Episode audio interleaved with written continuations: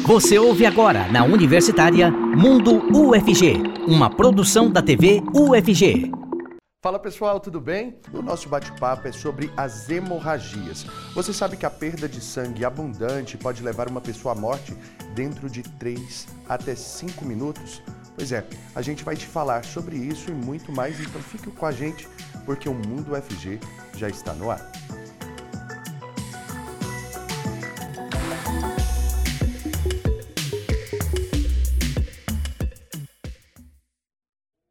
Sejam muito bem-vindas e muito bem-vindos vocês que estão aqui acompanhando a gente por meio da TV UFG e também na Rádio Universitária 870M. Eu sou Cássio Neves, um homem negro de pele clara, com cabelos black power e eu uso barba. Nesse bloco, o intérprete de Libras que está aqui com a gente é o Weber Flávio. Ele se descreve como um homem de pele clara, com poucos cabelos, olhos claros e usa barba cheia. E eu quero te convidar também a participar com a gente por meio do nosso WhatsApp. O número é o 62991811406. Vai lá no nosso Instagram também, que é TVUFG. Você já sabe, se não segue, siga a gente lá e também pode interagir, porque nós colocamos algumas enquetes lá para vocês e daqui a pouquinho eu trago o resultado aqui no programa, tá bom? E agora então, a gente já vai caminhando ali para as nossas telinhas, porque já estão aqui com a gente as nossas convidadas de hoje, para a gente falar sobre esse assunto que é que são as hemorragias, né? Comigo aqui a professora Maria do Rosário Robert, ela que é da Faculdade de Medicina da UFG, ela é médica hematologista e se descreve como uma mulher branca com olhos castanhos e cabelos grisalhos encaracolados. Também está aqui com a gente a professora Karina Suzuki, da Faculdade de Enfermagem da UFG. Ela é enfermeira e ela se descreve como uma mulher oriental, de baixa estatura, com cabelos compridos e alguns fios naturalmente platinados. Sejam muito bem-vindas, que bom tê-las aqui para a gente falar sobre esse assunto que é tão necessário. Por exemplo, professora, é, a gente está com um, um paciente em situação de hemorragia. O que eu devo fazer? Professora Maria do Rosário. Uma boa tarde, seja bem-vinda. Boa tarde, muito obrigada pelo convite. É, depende do tipo de hemorragia que você está tratando. Olha aí, para cada caso um caso, né? Sim, e é interessante, eu gostaria de falar um pouco das doenças hereditárias, porque, uhum. embora raras, elas são muito graves que podem, como você mesmo acabou de dizer, levar a óbito um paciente em um curto espaço de tempo. Então, é importante o diagnóstico e o tratamento adequado a esses pacientes.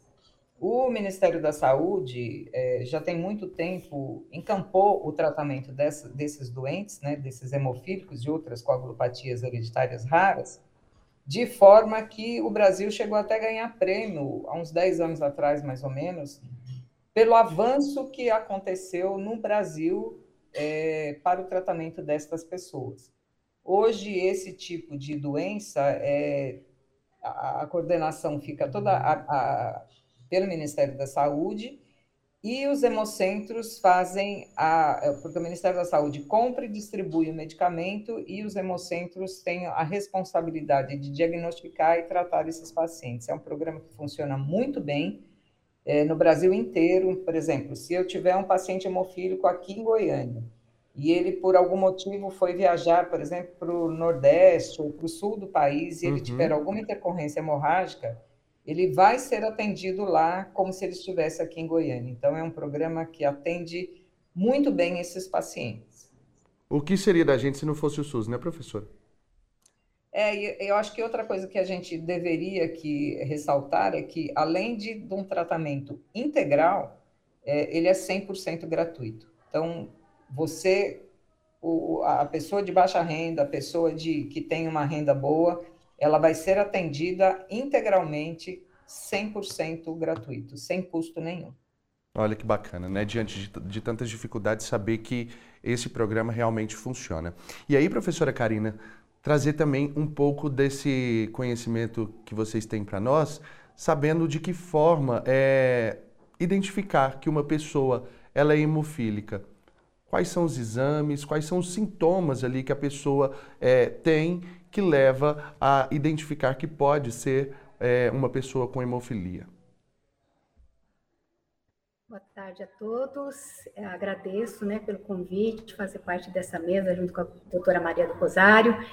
É, assim, o paciente hemofílico, ele tem os distúrbios de coagulação, até acho que a doutora Maria do Rosário tem mais propriedade para falar sobre a doença propriamente dita, mas ele tem alguns fatores, né, uma doença hereditária, na qual ele tem é, possibilidades de fazer hemorragia, né, e grandes hemorragias a depender do tipo, né? A gente sabe que tem hemofilia do tipo A hemofilia do tipo B, e isso faz com que o paciente apresente sangramentos, né? Cada uma com a sua complexidade, cada uma com a sua gravidade, né? Então, mas assim, existem sinais, vários sinais em que a gente pode avaliar a possibilidade de uma hemorragia, seja interna ou externa. Né? A interna é um pouco mais complicada da gente é, descobrir de imediato, mas a externa, como o próprio nome diz, ela a gente é possível ver a olhos nus, né? Então, um uhum. paciente, por exemplo, sangrando o nariz, que a gente percebe de imediato, ele fez um corte na mão, por exemplo, também é possível já de imediatamente a gente ver, tá? É, então, vai depender muito dos sintomas que ele apresentar, principalmente for uma hemorragia interna. No caso do paciente hemofílico, ele tem dores. Né? Então, as dores, obviamente, ela é de acordo com o, a pessoa, né? Ela é subjetiva, a dor é subjetiva. Então, a gente sempre vai avaliar, né? enquanto enfermagem, a gente avalia, né? Qual é o nível de dor que você, paciente, está sentindo, por exemplo, né? De 0 a 10, sendo 0 a menor dor, 10 a maior dor. Então, é uma, são maneiras que a gente, o enfermeiro pode avaliar, né? No caso, um paciente hemofílico, uma possível hemorragia interna, fazer essa avaliação. Professora Maria do Rosário, qual é a diferença entre é, a hemofilia do tipo A para do tipo B? Então, a hemofilia A é aquela que tem deficiência do fator 8 e a hemofilia B é aquela que tem deficiência do fator 9. E o que são 8, esses fator fatores? 9 são fatores de coagulação que participam da coagulação do sangue quando é, acontece algum estresse hemorrágico, algum evento que leve ao sangramento. Essas pessoas que são hemofílicas contêm fatores a níveis, a depender da classificação, porque eu tenho hemofilia é, tanto para A quanto para B, leve, moderado ou grave. A grave é a que nos causa mais é, apreensão, por razões óbvias, né? eles têm menos de 1% desse fator, e isso é, provoca sangramentos espontâneos, sem que haja trauma. Uhum. É, os lugares mais comumente acometidos são articulações, e a criança, por exemplo, o bebezinho que começa a engatinhar, por exemplo, começa a apresentar sangramento articular, ou às vezes no períneo, né, no bumbum, porque ele vai andar e ele senta com força e aquilo provoca sangramento que pode ser grave. Então, essas crianças precisam de tratamento já na tenra idade.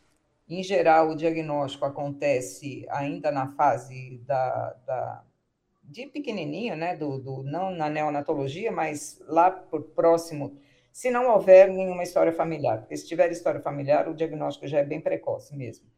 E aí, essas crianças, às vezes, por exemplo, vão se vacinar e aí acaba provocando um hematoma no local da vacina, e isso faz com que o pediatra suspeite que possa haver uma doença hemorrágica e eu acho que é interessante colocar aqui, por conta de, de das pessoas que não são da área que estão ouvindo, é, essas crianças que provocam, que têm esse tipo de sangramento, precisam procurar o pediatra para que sejam encaminhadas ao especialista, porque, como eu disse no início, o tratamento é 100% integral, mas ele precisa estar vinculado ao hemocentro, senão ele não tem acesso ao medicamento. Ou seja, essas pessoas que sofrem de doenças é, hemorrágicas, elas não têm o mesmo nível de coagulação do sangue que as pessoas que, que, que não têm, têm ali no sangue, é isso? Elas têm uma dificuldade, então, no sangue ali de, de, de ter essa coagulação? Exatamente. Aí aqueles pacientes que têm a forma grave da doença, eu não preciso nem haver corte, eles têm sangramento espontâneo ou a pequenos traumas, né? Como eu disse o exemplo, por exemplo, do bebezinho que inicia a, deambulação, começa a engatinhar, começa a andar, começa a aparecer os primeiros sangramentos. É, quando a mãe conhece, né, porque como é uma doença hereditária, é, eventualmente outras pessoas da família manifestarão essa doença, então ela já tem mais ou menos o expertise e sabe que ela precisa procurar ajuda. Mas 30% dos pacientes hemofílicos não têm história familiar por conta de mutação espontânea. Então, nesses casos, não que retarde o diagnóstico, porque como o sangramento é uma coisa assim volumosa, que incomoda, como a professora Karine falou, tem muita dor, tudo, isso faz com que os pais levem essa criança rápido ao pediatra. Mas aqueles que já têm história familiar, já, já fica. A, a, própria equipe multidisciplinar que atende o irmãozinho, por exemplo, já fica aguardando o nascimento. Se for um paciente do sexo masculino, já vai providenciar o diagnóstico. Então, o que muda um pouquinho é se for esse de mutação espontânea desses 30%, ou aqueles que já têm história familiar, que acaba facilitando o diagnóstico. Professora é, Karina. Eu não sei se eu estou falando muito rápido. Pro, pro, não, tá tranquilo. Inclusive, tá, tá, tá, bem, tá bem claro a, a, explicação da senhora. É, algo que a senhora fala que me preocupa muito é, é se, são esses pequenos traumas, né? Porque a senhora relatou até, até mesmo uma sentada de uma criança, de um bebê que está em fase de, de engatinhar, né? A sentada, professora Karina, já é um problema, pode gerar um, um pequeno trauma que que desencadeia toda uma situação? Pois é, né? Veja você, Cássio, como é complicado, né, trabalhar com essas crianças, né, com, com distúrbios de coagulação, né? Como disse a doutora Maria do Rosário, está começando a fase, está começando a andar, está começando a engatinhar, e obviamente, né, os toninhos, as quedas, elas são bastante frequentes, né? Então, a gente, enquanto pais, né, ou responsáveis pela criança, a gente tem que atentar e ter um pouco mais de cuidado com elas, né? Então, às vezes, proteção, essa, a gente vê criancinha com joelheira, algumas crianças, inclusive, fazem uso daqueles capacetes quando está uhum. iniciando a fase para, se porventura, bater a cabeça, né, não ter sangramento. Então, a proteção, essa orientação para a família é muito importante, né? É, para que a gente possa é que a família esteja ciente das possibilidades de sangramento, às vezes até intenso, para correr, né, como disse bem a doutora Maria do Rosário, procurar um serviço médico de urgência, a depender da quantidade de sangue, né? Porque na verdade não é muito o volume sanguíneo, mas é o tempo que o paciente sangra, uhum. né? Como o fator de coagulação está envolvido nisso, então o tempo de sangramento ele é um pouco mais prolongado. Né? Então este que é o grande problema do paciente com hemofilia. É, então, Realmente uma preocupação muito grande, porque ali, pai e mãe precisa ter cinco braços, né? Tá atento o tempo inteiro para que algo mais grave não aconteça. E aí, professora Maria do Rosário, é, o que eu quero compreender é se existe é, entre o gênero masculino e feminino alguém que se torna portador da doença e não manifesta. Existe isso ou não? Então, como a hemofilia é uma doença hereditária ligada ao cromossomo X, ou seja, a mãe é que transmite para os homens. Porque, assim, de uma maneira bem simples, a mulher tem 2X, o homem tem um X e um Y. Uhum. Para que a mulher se manifeste, ela precisa ter os dois genes mutados de uma maneira bem simples, tá? É, se ela tiver, se ela for portadora, algumas mulheres são portadoras sintomáticas e porque vai depender da quantidade do fator 8 que ela consegue produzir. Mas normalmente as mulheres que são portadoras estão em torno de 40, 30%, que acaba tendo um nível hemostático, então elas manifestam sangramento só em situações excepcionais. É muito raro eu ter uma mulher hemofílica, porque ela precisaria ter os dois genes mutados. Agora, no homem, como isso é levado pelo cromossomo X, ele só tem um cromossomo X, Uhum. Então, o homem é que tem a grande manifestação da doença. Então, é uma doença não exclusivamente, mas preferencialmente do sexo masculino. A mulher transmite e o homem tem a doença. Isso vale para a hemofilia A ou B, tanto faz. Professora Karina, e aí, é, acredito que a senhora possa explicar isso para a gente, quando é, existe ali um familiar próximo, no caso pai, mãe, que já tem a doença, esse acompanhamento já passa a ser feito desde a gestação da, da criança? Sim, praticamente isso, né, doutora Maria do Rosário? Que o paciente ele já é acompanhado, nasceu, tem histórico, né, e grande possibilidade, então já nasceu, já vai o cuidado todo específico para esse paciente com hemofilia e todos os outros exames, né, para comprovação mesmo de que o paciente tem essa hemofilia. Então, assim, o acompanhamento ele vai ser para o resto da vida, né? Então, logicamente, a criança, quando, é, quando a pessoa é pequena, criança ainda, é, se faz mais necessário, porque justamente como a gente falou, as quedas, as crianças caem mais, elas ralam mais joelhinho, corta, essas coisas. Já o adulto, ele já vai crescendo com essa consciência né, dos cuidados que ele tem que ter, fora os tratamentos que existem, né, hemofilia. Não tem a cura, né, doutora Maria do Rosário, mas tem os tratamentos, né, e aí acho que a doutora Maria do Rosário tem condições melhores, né, para falar sobre os tratamentos. Estamos apresentando Mundo UFG, na Universitária.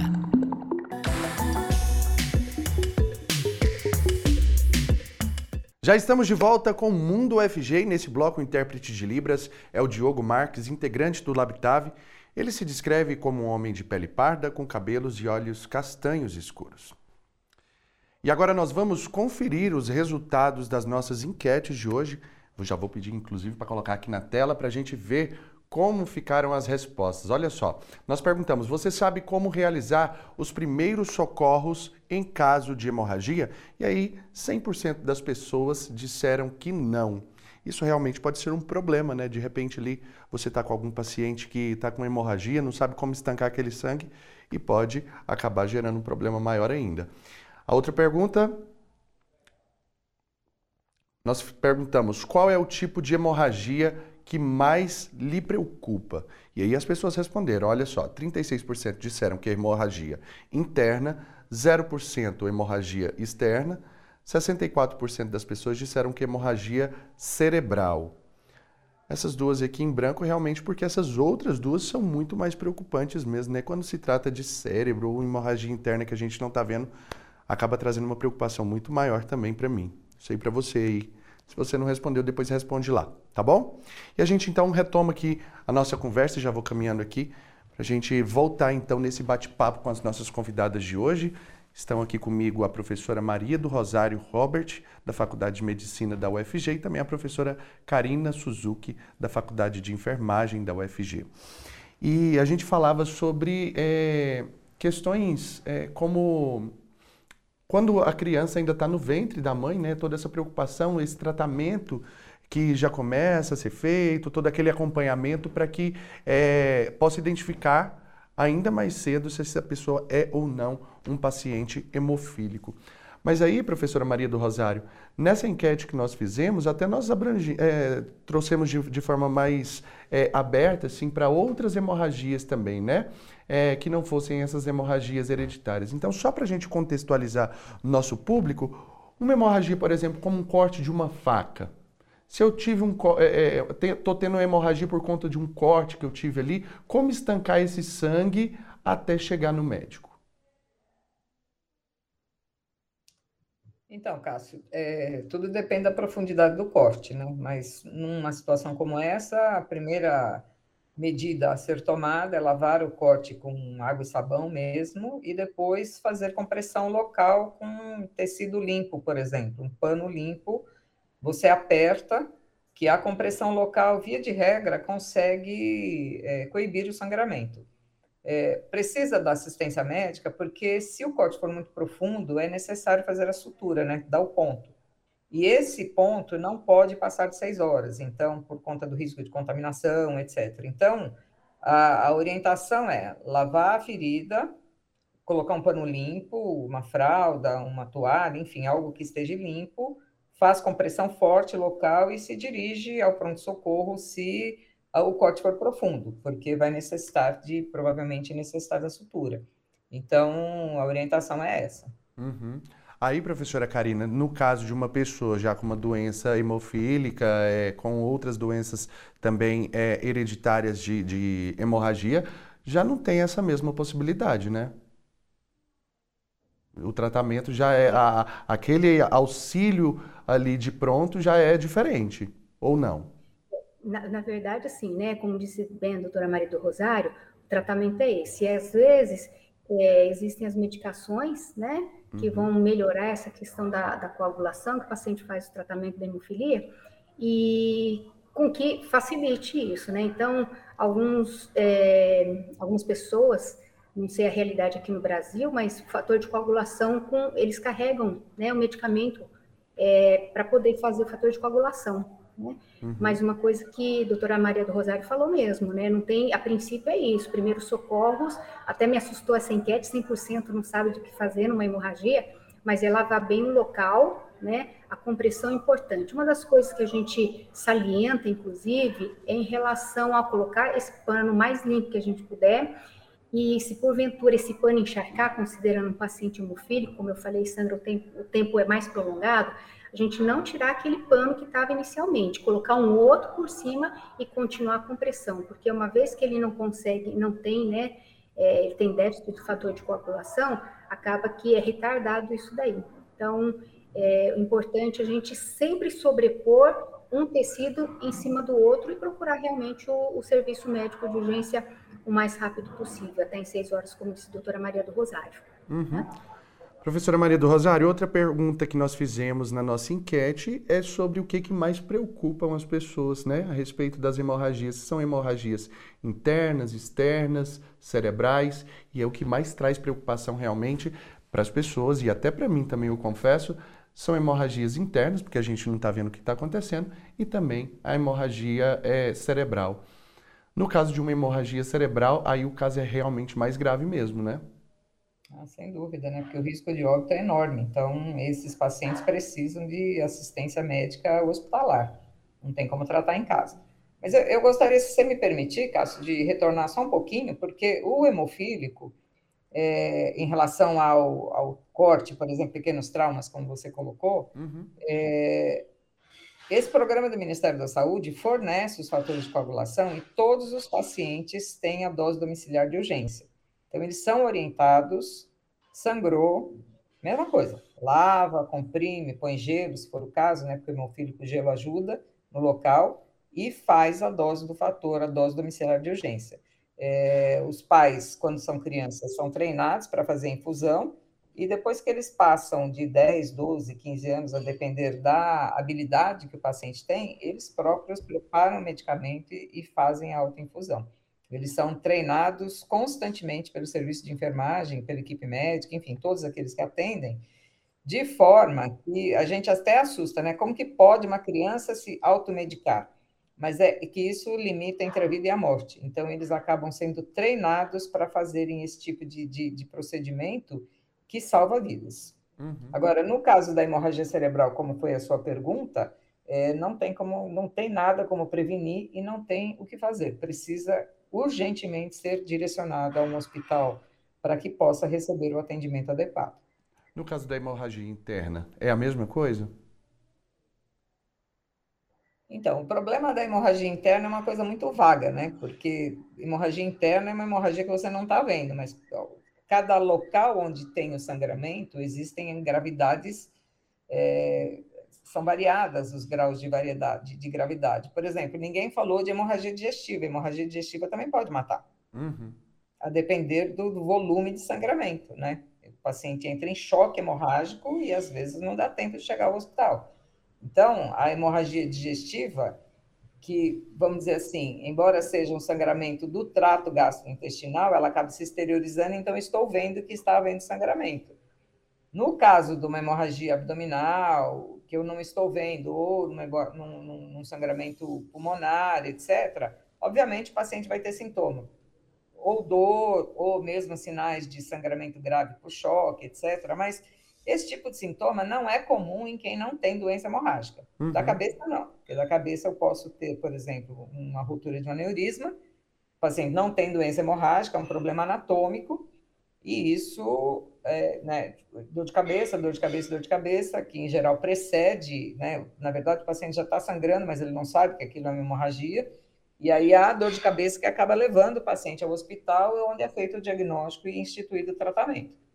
Mas é, esses outros tipos de hemorragias é, é, muito raro acontecer sem que o paciente tenha uma doença hemorrágica. Uhum. Do trato gastrointestinal, não, porque existem outras doenças que podem levar a sangramento digestivo. Mas esse tipo de doença por sangramento espontâneo sem trauma é muito, muito difícil de acontecer, não é uma coisa comum.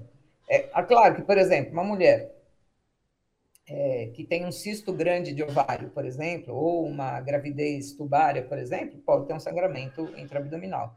Mas em todos esses casos, vai ter sintoma que vai fazer o paciente levar para o pronto-socorro. É, é, é, muito raro o paciente ter esse tipo de, de, de, de acometimento e não procurar um, um, serviço de saúde para o, o, o tratamento, entendeu? Então, é diferente para quem tem doença hemorrágica, porque, como a professora Karine falou antes, a, o volume de sangramento para aqueles que têm uma doença hemorrágica é muito maior do que aqueles pacientes que têm a coagulação normal.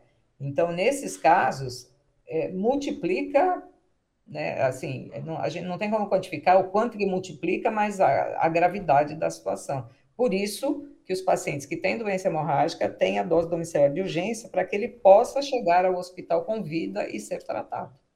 Professora Karine, como que funciona o atendimento de saúde no caso de pacientes que têm já doenças hereditárias como essa, como a hemofilia, e aí contrai, por exemplo, uma dengue, que a gente sabe que pessoas que não têm é, é, doenças hemorrágicas já pode contrair aí a, a, a dengue hemorrágica, que é um agravante. Então, para essas pessoas, como que é feito o atendimento?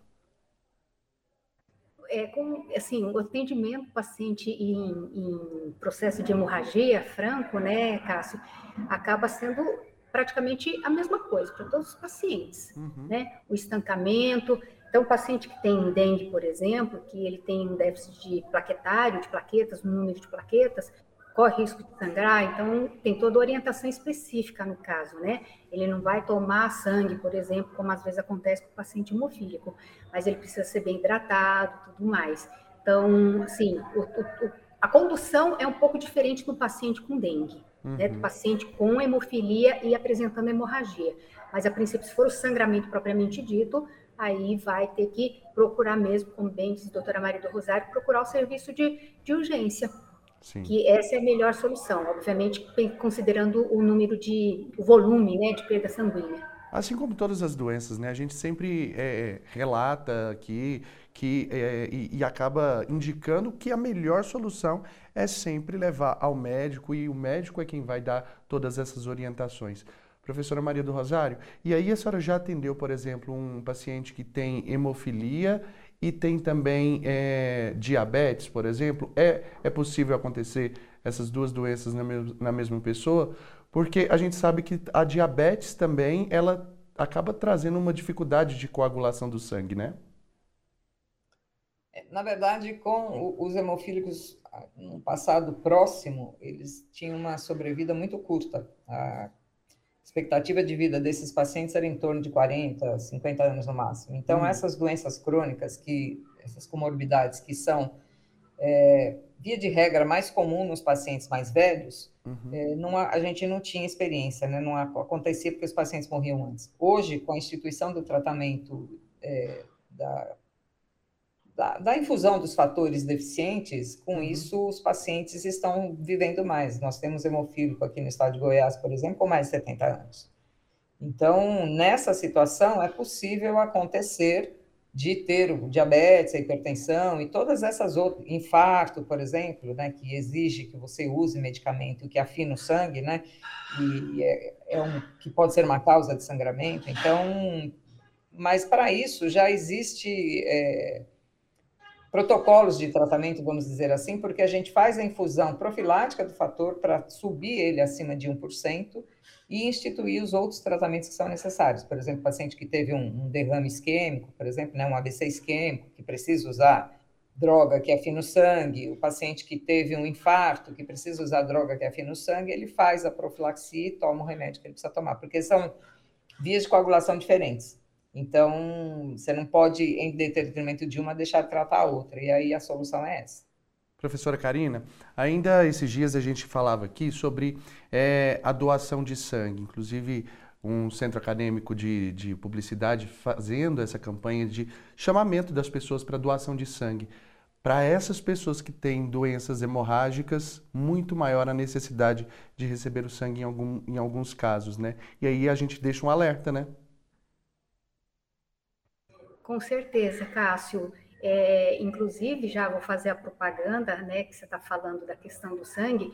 O Hospital das Clínicas, eles estão precisando urgentemente de sangue do tipo O negativo. Na verdade, o banco de sangue sempre precisa muito de sangue. Uhum. É, mas agora eles estão trabalhando muito com essa questão da doação do O negativo, porque eles estão em falta. Né? O O negativo realmente existe uma dificuldade maior, então? É, Exatamente, existe uma dificuldade maior, por isso essa, esse apelo, né, literalmente esse apelo para a sociedade fazer a doação de sangue no HC. E como que as é, pessoas nós, podem? Nós temos os outros hemocentros, né, doutora uhum. Maria Rosário, que precisam também. Né, mas eu estou aproveitando fazendo a nossa propaganda da UFG. Claro, com certeza. E como que as pessoas podem fazer, inclusive, para doar esse sangue aí no Hospital das Clínicas? Eles podem vir, tem o telefone do banco de sangue, na qual eles podem agendar ou aparecer mesmo lá no próprio, fica próximo aqui do pronto-socorro, do Hospital das Clínicas, uhum. do banco de sangue, na qual o paciente ele vai ser recepcionado, vai ser feita uma triagem, avaliado pressão, né, a questão da glicemia, existe todo um protocolo na qual ele vai ser submetido e a possibilidade de doação vai acontecer. É uma coisa super simples, rapidinha, gente, né? Então, assim, como diz, a doação neste momento ela é importante. E a gente sabe que em pré-feriado aumenta ainda mais a procura por, esse, por esse sangue, né? Porque as pessoas acabam se acidentando, infelizmente é assim que acontece. Então a gente sabe que existe também uma necessidade muito maior de doação, né, professora Karina? Exatamente, Cássio. Você falou, lembrou muito bem. Pré-feriado, até mesmo pós-feriado, a depender né, do, do tempo de feriado a necessidade de sangue ela é muito maior, muito maior. Eu sei que tem gente que tem medo de agulha, né, Cássio? Mas eu muita gente. É, esse, isso é um dos impeditivos, né? Mas a gente sempre fala, pensa, vamos pensar no, no outro, né? Se colocar no lugar do outro, porque aí a gente toma coragem e a gente vai e faz a doação de sangue. Pois é, e a dor de um momento ali, né? Rapidinho, que pode inclusive fazer com que salve a vida de uma outra pessoa que está sofrendo uma dor muito superior a essa picadinha de agulha. Gente, nós estamos então encerrando mais um bloco. Quero agradecer aqui a professora Maria do Rosário, agradecer também a professora Karina Suzuki, elas que são é, daqui da UFG, né? A professora, tanto a, a, professora Karina quanto a professora Maria do Rosário. Muito obrigado então pela participação das senhoras aqui com a gente. Estamos de volta com Mundo UFG, na Universitária.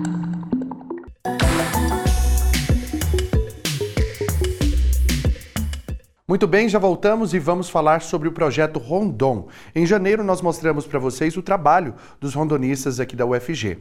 E agora mais estudantes poderão fazer parte dessa iniciativa. Então vamos conferir como se inscrever. Vamos lá.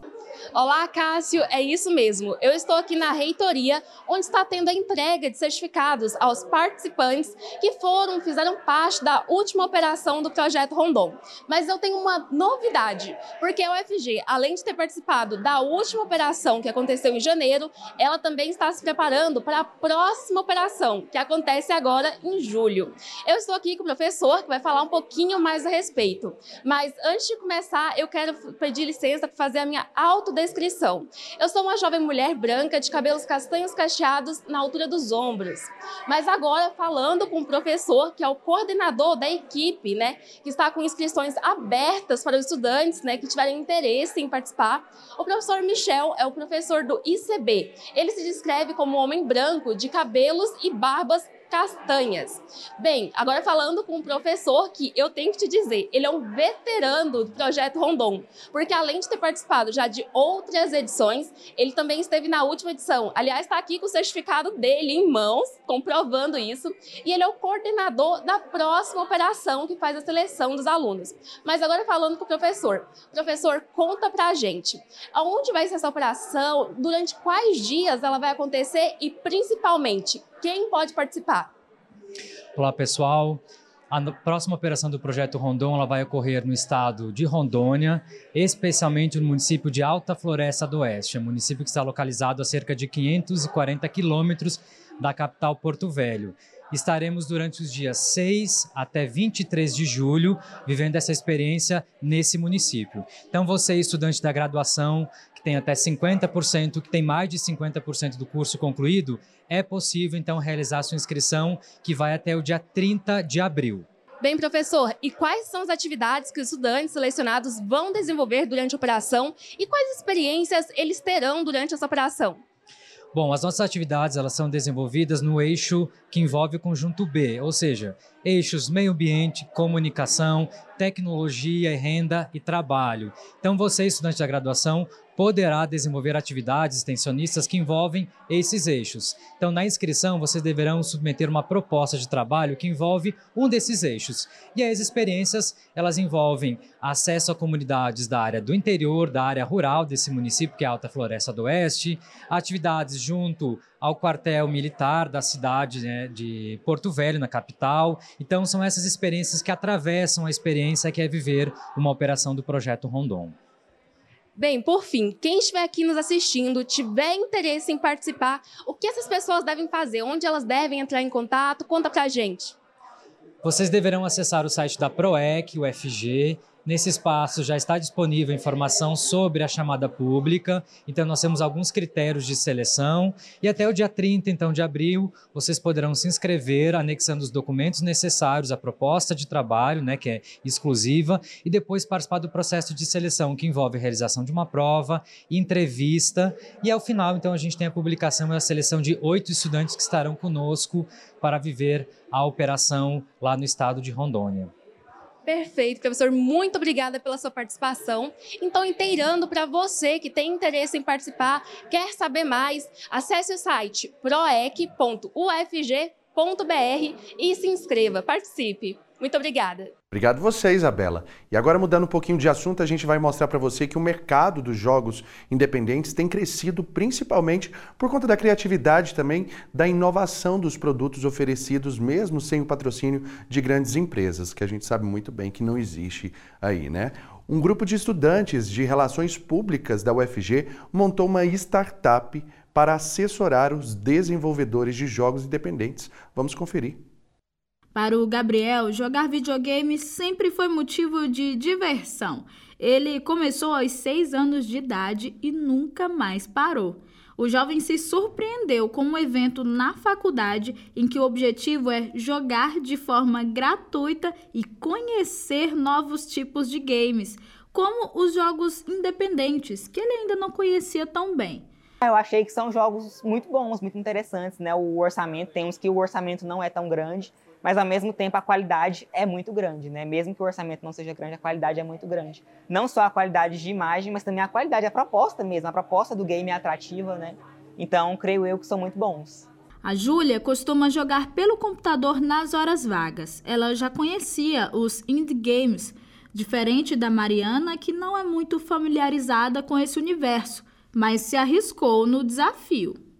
A gente resolveu vir aqui e eu gostei bastante porque eu não tenho muito contato com videogame e eu estou gostando muito de aprender a usar o console e tudo mais. É muito interessante ter esse movimento de falarem sobre jogos independentes também, não só os jogos mais conhecidos, né, mais populares. Eu acho que é muito interessante ter abertura para a gente falar desses outros jogos também, que merecem atenção, porque bem como você disse, são independentes, né? Então eles não têm tanta atenção assim quanto os jogos mais populares. Além desse momento de lazer e descontração, no intervalo das aulas, os participantes conversaram com os organizadores do evento. A ideia é coletar informações do público sobre esse mercado que tem crescido cada vez mais. O mercado de jogos eletrônicos é atualmente o maior do ramo do entretenimento. Só em 2022, esse mercado movimentou cerca de 200 bilhões de dólares ao redor do mundo. Mas enquanto tem empresas que investem pesado no desenvolvimento de jogos, os indie games ou jogos independentes são produzidos por equipes mais reduzidas e, por vezes, sem investimento externo. Por vezes, as pessoas entendem que um, um jogo indie, um jogo independente, ele é simples. Tem um, tem um gráfico, às vezes, inferior, tem uma jogabilidade muito mais simples, muito mais limitada.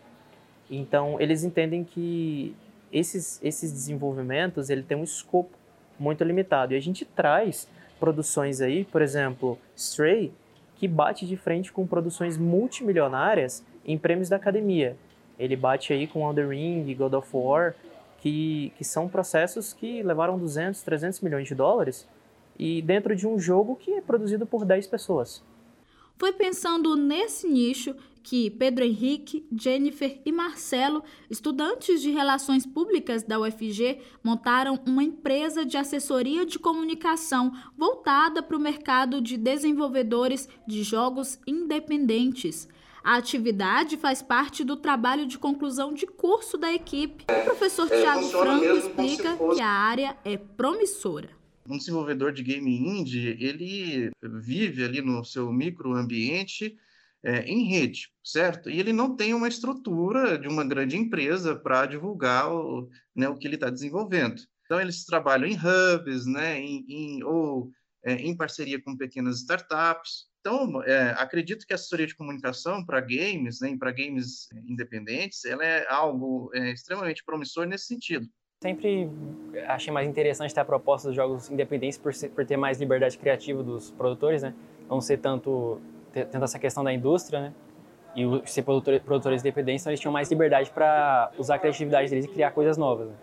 Como você pode ver, tem jogos bem, tipo, por exemplo, Minecraft começou como um jogo independente também, tinha um jogo, outros jogos ali de terror, também com uma proposta mais criativa, mais ousada, que eu acho que bem diferente da, do, da grande indústria que tenta sempre trazer algo mais, mais é, tendências do mercado. Assim. Muito bem, antes da gente ir embora, pessoal, vamos conferir a agenda de eventos, ações e editais aqui da UFG.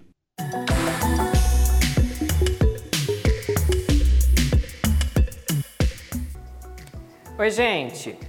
Como vocês estão? Eu espero que estejam bem.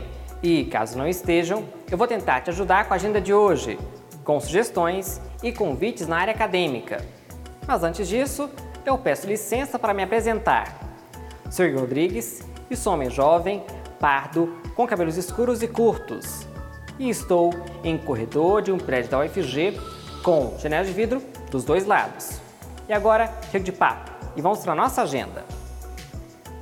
Eu começo trazendo uma oportunidade para os graduandos da UFG. Está aberto o edital para a seleção de monitores em projetos de ensino do primeiro semestre de 2023, nos campi da região metropolitana de Goiânia.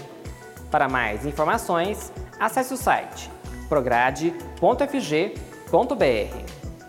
E para você que precisa comprovar um nível de proficiência em alguma língua estrangeira, o CASLE, da Faculdade de Letras, está com inscrições abertas até o dia 9 de maio para a prova de suficiência em várias línguas, realizadas de maneira online. Para verificar como vai funcionar a prova, basta ler o edital que está disponível em casle.letras.fg.br. E se você não se dá muito bem com os números ou precisa melhorar os conhecimentos matemáticos, Aproveite que as inscrições para o curso de Matemática Básica estão abertas. As aulas acontecem aos sábados, no campus Colemar Natal e Silva, com o um certificado de 60 horas. As inscrições encerram no dia 21 de abril. Para saber sobre o curso e como se inscrever, acesse o site m.fg.br. E assim, eu finalizo a agenda de hoje agradecendo a sua atenção e te lembrando que em breve eu estou de volta com outras dicas e oportunidades para você. Enquanto isso, continue acompanhando a programação da TV UFG. Se cuida, até mais. Tchau!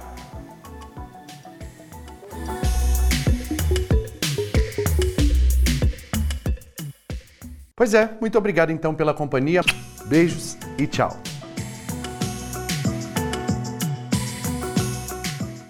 Você ouviu na Universitária Mundo UFG, uma produção da TV UFG.